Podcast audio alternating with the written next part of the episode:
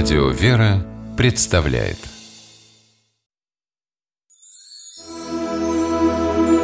Богослужебные песнопения православного храма.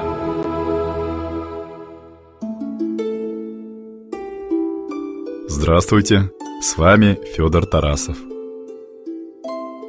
Событие Рождества Христова случилось в непростую для еврейского народа эпоху – Иудеи ко времени пришествия в мир Спасителя утратили политическую независимость, оказались под властью Римской империи. Современники Христа относились к римской оккупации по-разному. Кого-то она возмущала и даже оскорбляла.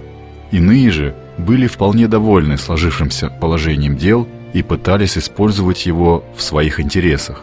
Оппозицию имперским властям составляли фарисеи – члены особого религиозно-политического течения, считавшие себя лучшими знатоками иудейской религии. Фарисеи претендовали на то, чтобы стать лидерами национального движения, возглавить борьбу за независимость. Мытари же принадлежали к той части еврейского общества, которая была рада подчинению Израиля империи. Ведь они были сборщиками налогов и получали огромную выгоду от римской оккупации.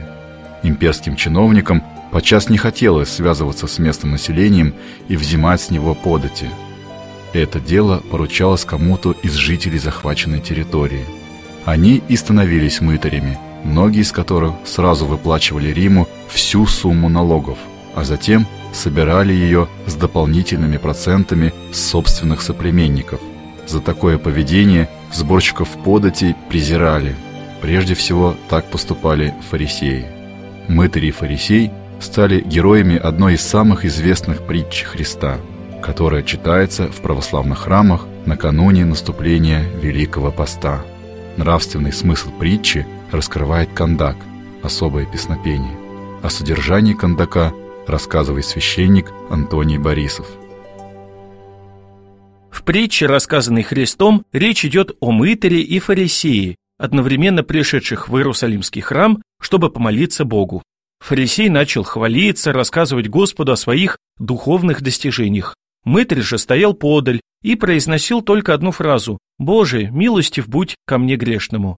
Господь принял покаянную молитву сборщика налогов, а высокомерное обращение фарисея отверг. Вот как об этом говорит Кандак.